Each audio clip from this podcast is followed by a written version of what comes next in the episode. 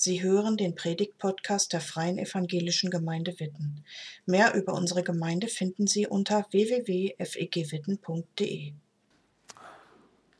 Ich würde gerne noch einmal beten.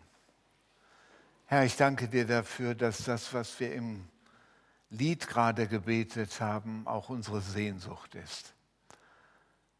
Bei vielen von uns, dich als Zufluchtsort zu erleben dich nicht nur im Kopf zu haben, sondern in unserem Leben. Und deshalb bitte ich dich jetzt für jeden Einzelnen in diesem Raum, dass du uns in deine Hände nimmst, auch mich hier vorne. Und dass du alle Nebensächlichkeiten aus unserem Kopf verbannst und uns konzentrierst auf dich, auf deine Botschaft, auf deinen Geist. Amen. Es war im Frühjahr 54 nach Christus. Da saß in Ephesus ein Mann, der Apostel Paulus, und schrieb einen Brief an die Gemeinde in Korinth. Und diesen Brief finden Sie in Ihrem und ich hier vorne auch in meinem Neuen Testament. Er schrieb an diese Gemeinde in Korinth, die er gute fünf Jahre vorher gegründet hatte. Und er hörte einiges von dieser Gemeinde. Und diese Gemeinde hatte auch einen Brief geschrieben mit Fragen an Paulus. Denn es war eine junge Gemeinde und sie wusste in manchen Dingen nicht genau, wie sie sich verhalten sollten. Und Paulus hatte etwas gehört von dieser Gemeinde, das hängt unmittelbar mit unserem Projekt miteinander zusammen. Es gab nämlich Rivalitäten. Es gab Parteiungen in der Gemeinde. Das ist uns ja heute auch nicht fremd. Da waren einige Leute, die sagten, Paulus ist unser Mann. Und andere sagten, Apollos ist unser Mann. Und wenn ich jetzt Kapitel 1 noch einbeziehe, einige sagten auch, Petrus ist unser Mann. Und nach diesen Stars, damit haben sie das Wort, gruppierten sich Parteiungen in der Gemeinde. Und unser Predigtext antwortet genau darauf und den finden Sie, wenn Sie zu Hause nachschlagen, im ersten Korintherbrief Kapitel 3. Paulus schreibt, wenn einer von euch erklärt, ich bin ein Anhänger von Paulus, während der andere sagt, ich gehöre zu Apollos, handelt ihr da nicht wie Menschen, die Christus gar nicht kennen? Wer ist denn Apollos? Und wer ist Paulus, dass ihr euch unseretwegen streitet? Wir sind doch nur Diener. Durch uns hat Gott euch zum Glauben geführt. Jeder von uns tat die Arbeit, die der Herr ihm auftrug. Meine Aufgabe bestand darin, den Samen in eure Herzen zu pflanzen.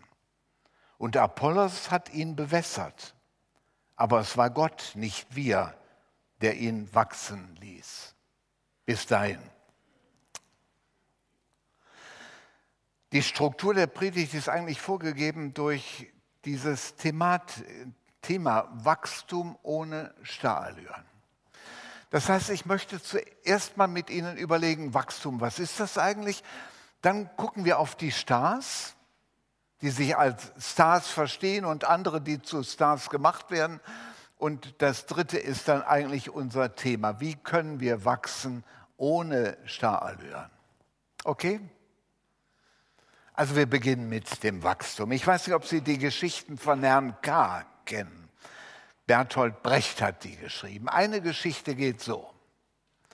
Ein Mann, der Herrn K. lange nicht gesehen hatte, begrüßte ihn mit den Worten, Sie haben sich ja gar nicht verändert.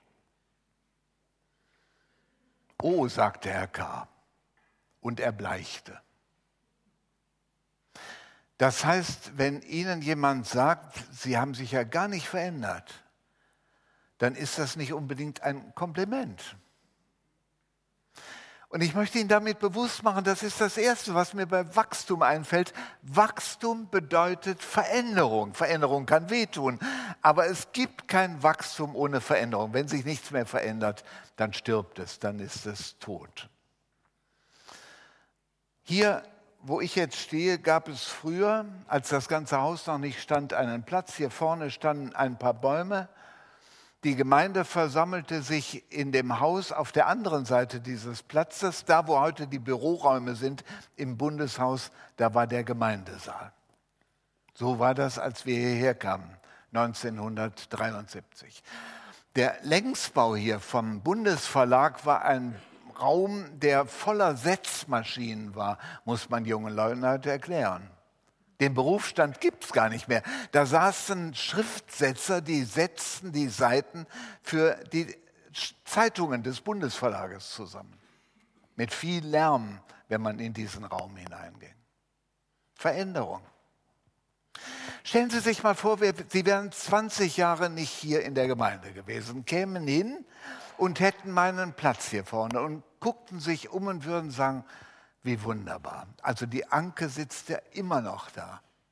Und mich verbinden so viele Erinnerungen mit ihr. Und der Uwe ist auch noch da.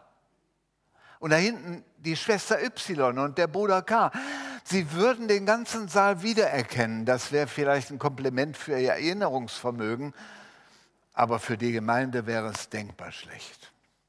Das heißt, was wächst, verändert sich, auch im Geistlichen. Wenn man jetzt fragt, wie sieht das denn in der Bibel aus, Wachstum, da fiel mir zuerst etwas ein, was Lukas schreibt, nachdem er von Jesus erzählt hat, von seiner Geburt, von seiner Beschneidung am achten Tag. Er sagt, das können Sie nachlesen, Lukas Kapitel 2 steht das noch, und das Kind nahm zu an Alter, an Weisheit und an Gnade bei Gott und bei den Menschen.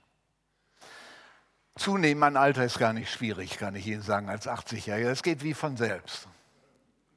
Bei der Weisheit ist es schon komplizierter, weil es da ja nicht um einen Intelligenzquotienten geht, sondern da geht es darum, ja, wie soll ich das beschreiben, dass jemand Lebenserfahrungen verarbeitet, dass sie zu einem Teil seiner Persönlichkeit werden dass er sich also auch in der Einschätzung von Dingen verändert. Ich weiß nicht, ob Sie einen weisen Menschen kennt, kennen, das tut geradezu gut. Und man sucht solche Leute gerne auf, um Rat von ihnen zu bekommen.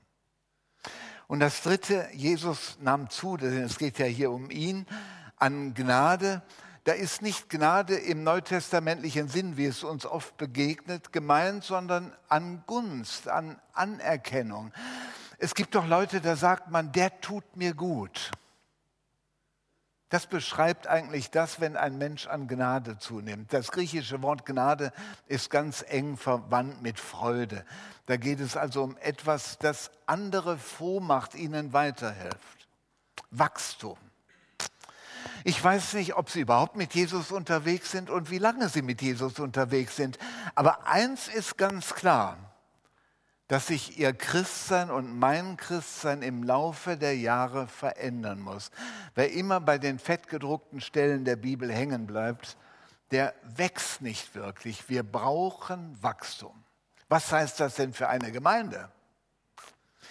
Gute 20 Kilometer von hier lebte früher ein Superintendent im Kirchenkreis Herne. Fritz Schwarz hieß dieser Mann, ein ganz interessanter Mann, Viele von Ihnen kennen vielleicht seinen Sohn eher, Christian Schwarz. Dieser Fritz Schwarz war der Leiter einer Gemeindewachstumsbewegung, vor allen Dingen im Raum der Landeskirche. Und er hatte eine wunderbare Definition für Gemeinde.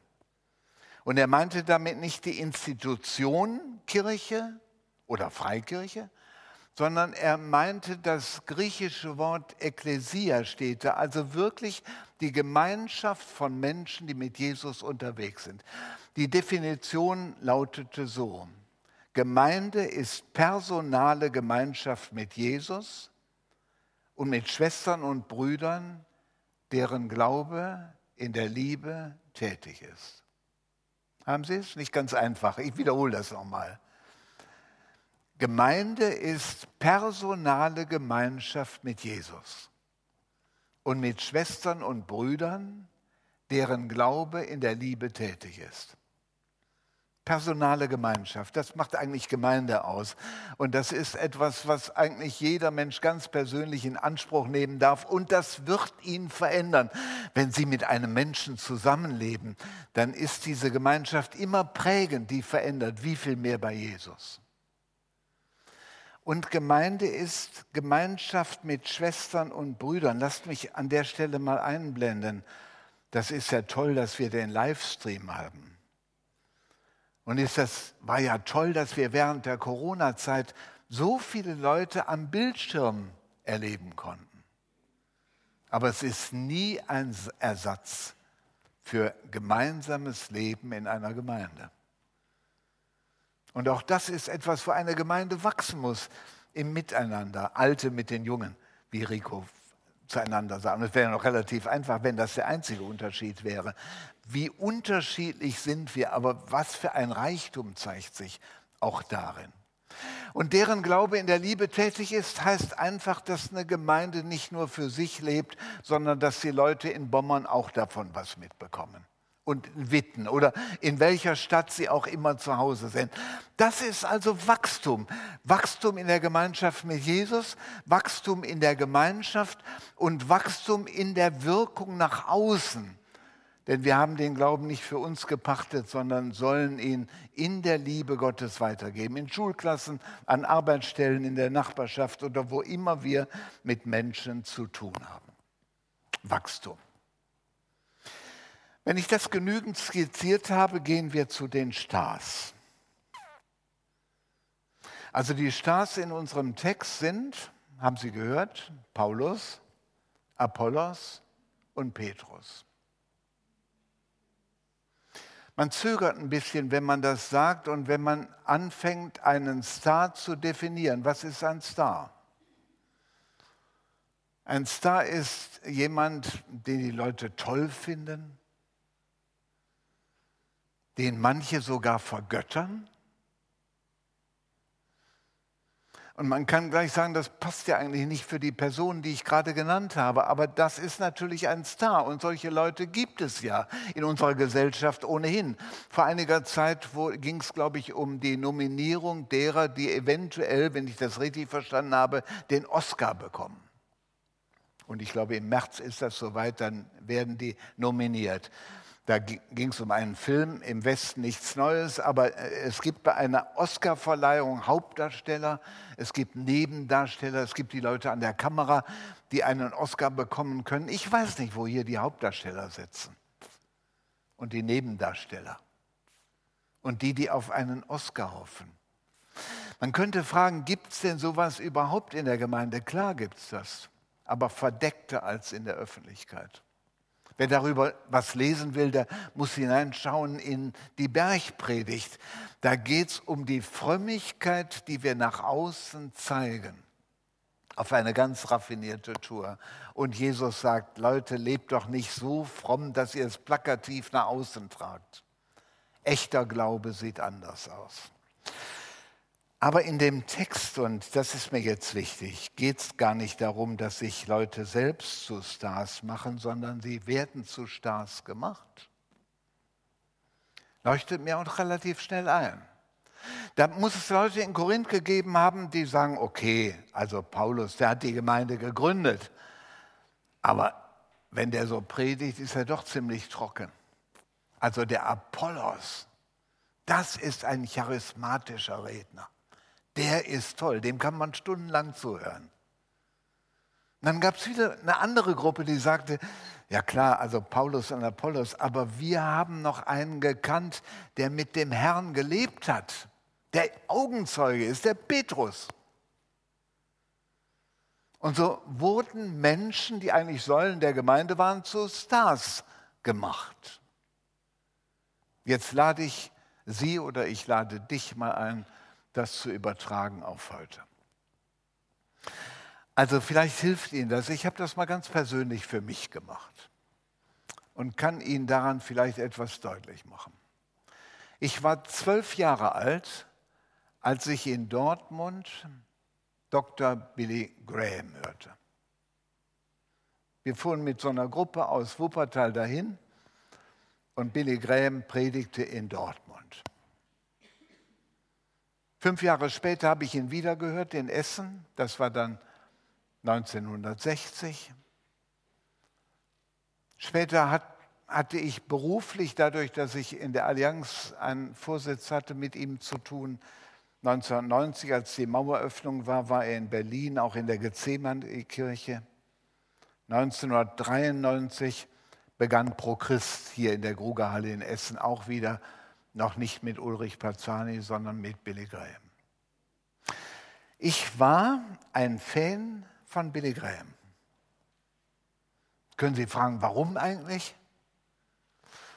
Also mich hat das begeistert, dass jemand da ist, der einem Zwölfjährigen eindrücklich die gute Nachricht von Jesus erklären kann. Das hat mich, ich habe den Mann total verstanden als Kind damals und fand das einfach toll, wie er predigte. Das hat sich irgendwie durchgehalten.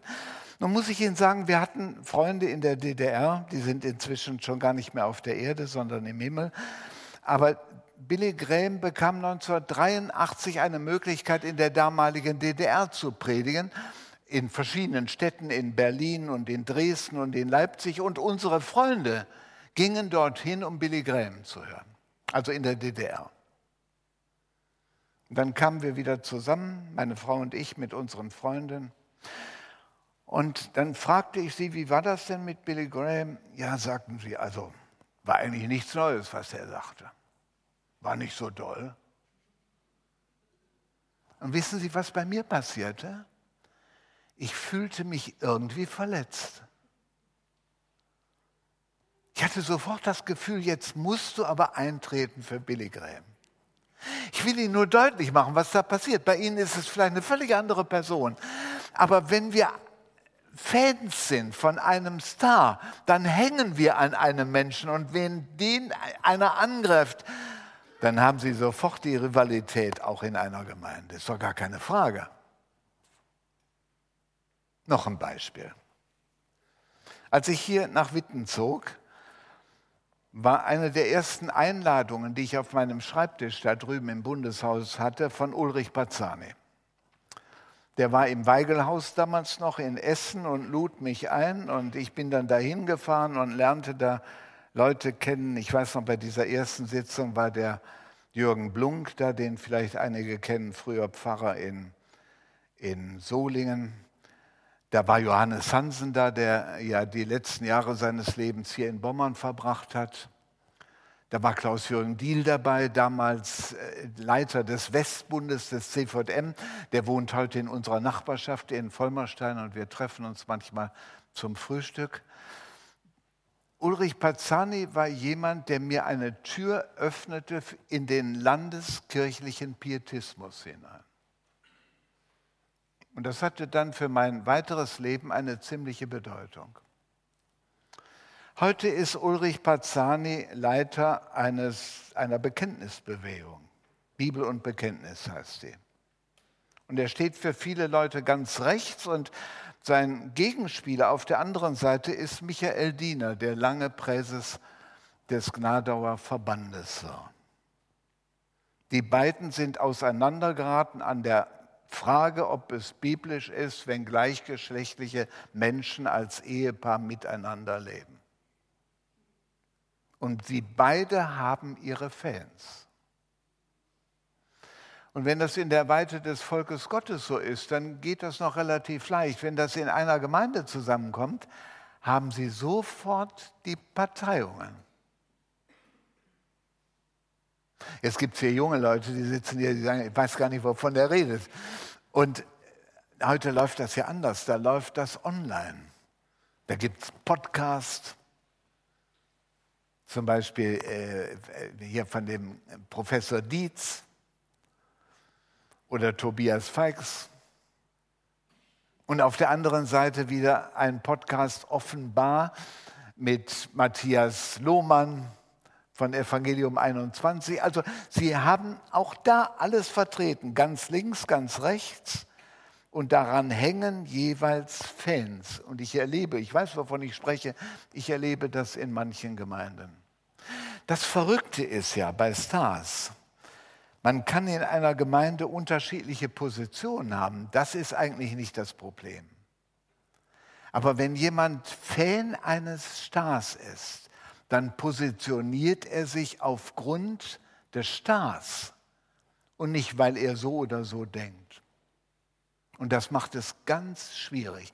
Das ist die Situation, die hier angesprochen wird, die damals in Korinth war und die auch heute in Gemeinden da ist. Und ich habe ehrlich gesagt keinen Überblick, wie das in unserer Gemeinde aussieht. Ich weiß nur,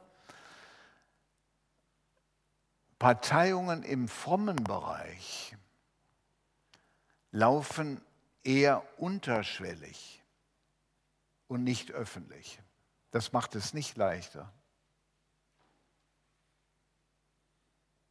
Und wenn wir eine Gemeinschaft im Licht sind, dann heißt das eigentlich, dass das Unterschwellige raus muss, denn es macht die Atmosphäre kaputt. Dass es wichtig ist, offen, transparent miteinander umzugehen. Nicht, weil man sich an diesen oder jenen Menschen hängt, sondern weil man sagt, ich habe gelernt, das ist meine Position und dafür stehe ich ein und da reden wir ganz offen miteinander, auch in einer Gemeinde. Stars haben eine ganz falsche Position. Vor allen Dingen meinen wir immer, es läuft über diesen Star. Und wenn ich Anhänger von ihm bin, dann bekomme ich etwas von ihm, nämlich geistliches Leben. Und damit bin ich bei dem dritten Punkt dieses Textes und dem Entscheidenden. Weil Paulus sagt, und ich bitte Sie, das sehr sorgfältig zu hören und sehr konkret für Ihr persönliches Leben, weil Paulus sagt, wer ist denn Apollos? Und wer bin ich? Und wer ist Petrus? Der eine hat gepflanzt, der andere hat begossen. Das alles ist doch gar nicht das Entscheidende. Das Entscheidende ist, und das gilt auch jetzt hier, heute, dass Gott Wachstum schenkt. Das kann kein Mensch machen. Und deshalb das dritte Wachstum ohne Starallüren.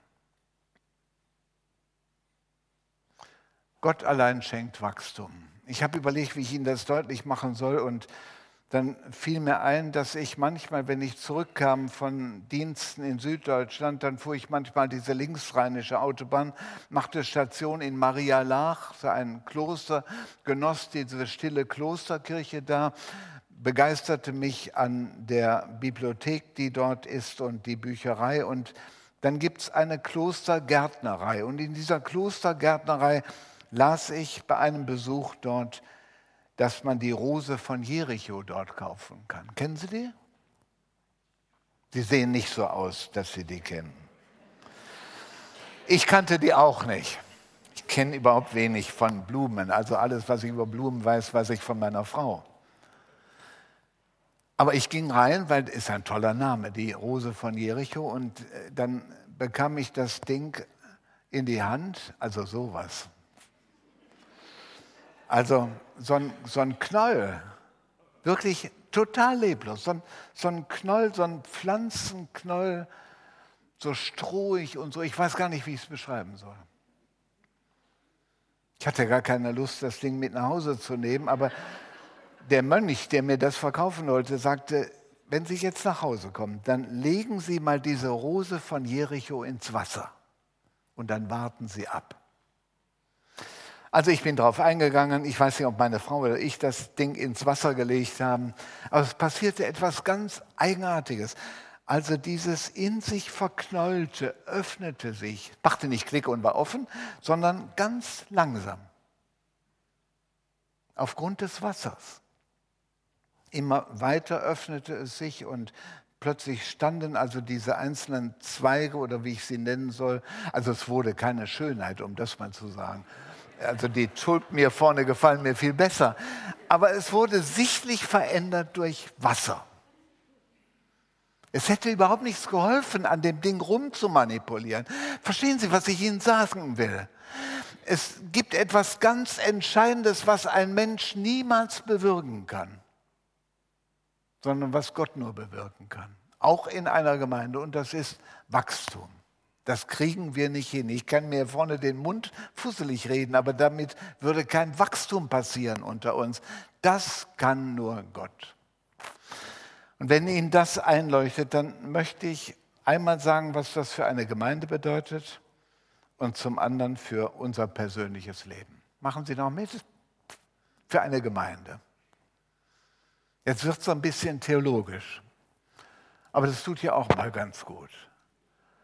Es gab in der ersten Hälfte des letzten Jahrhunderts einen lutherischen Theologen und Missionswissenschaftler, der hieß Georg Friedrich Vizedom. Und der brachte einen, einen theologischen Begriff ins Gespräch, schrieb auch ein Buch darüber. Er war nicht der Erste, aber er brachte das wieder neu hervor.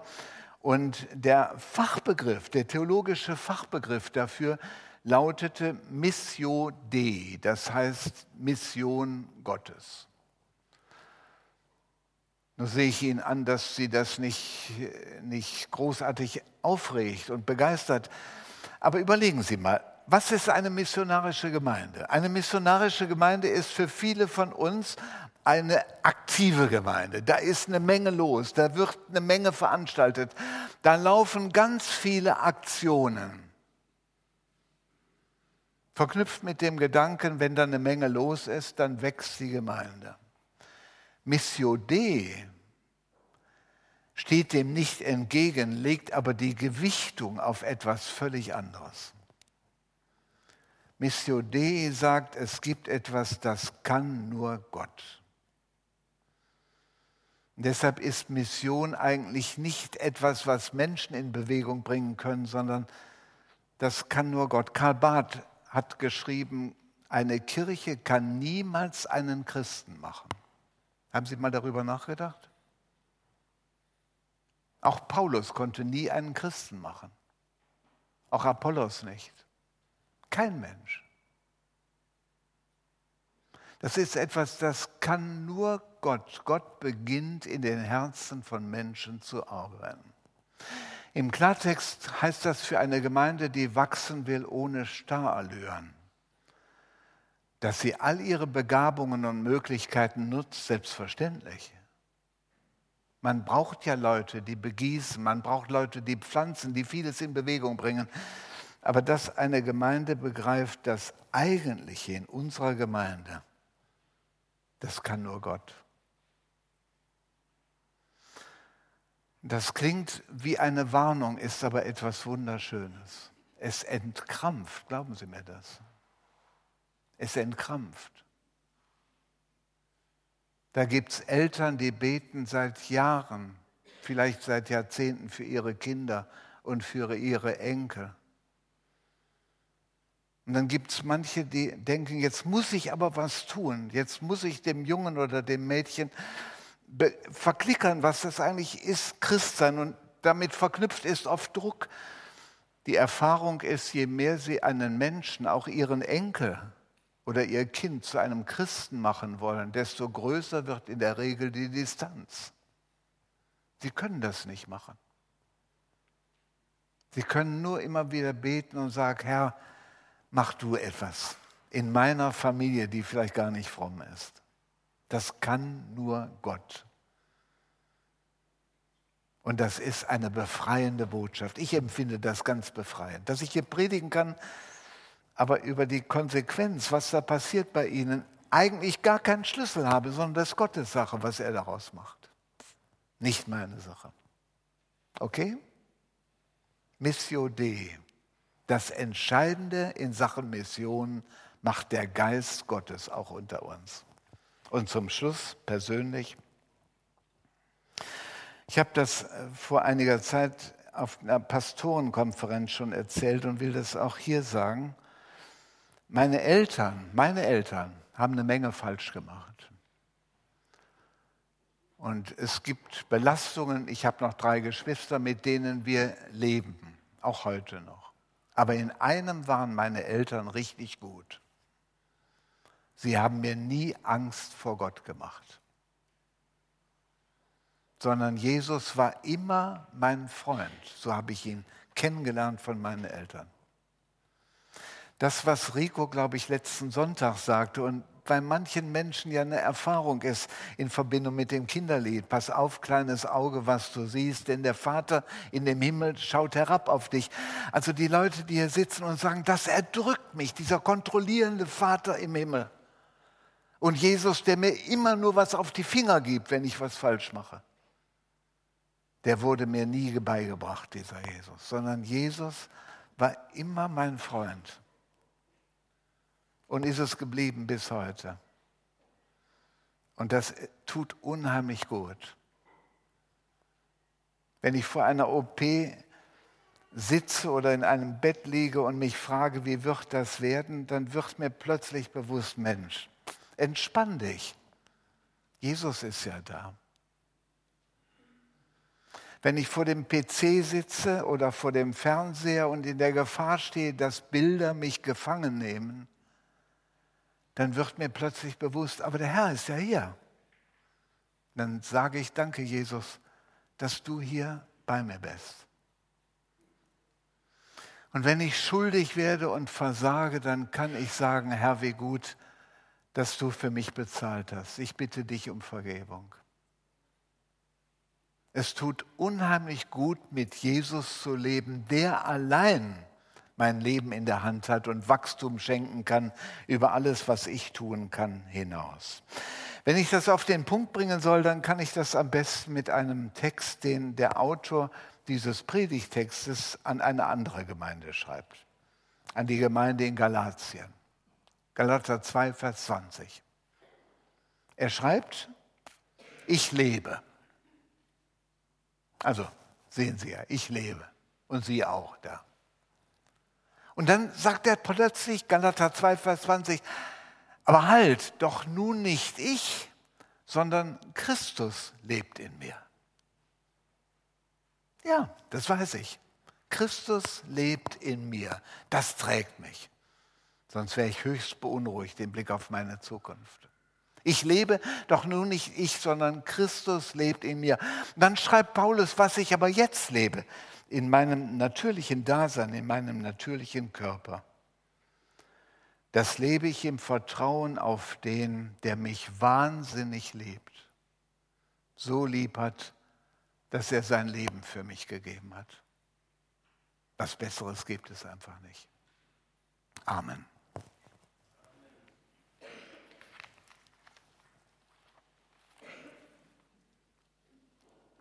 Danke fürs Zuhören. Sie wünschen sich jemanden, der ein offenes Herz und Ohr für Sie hat? Wir haben ein Team von Seelsorgern, das sich freut, für Sie da zu sein und vermitteln Ihnen gerne einen Kontakt. Anruf genügt unter Witten 93726.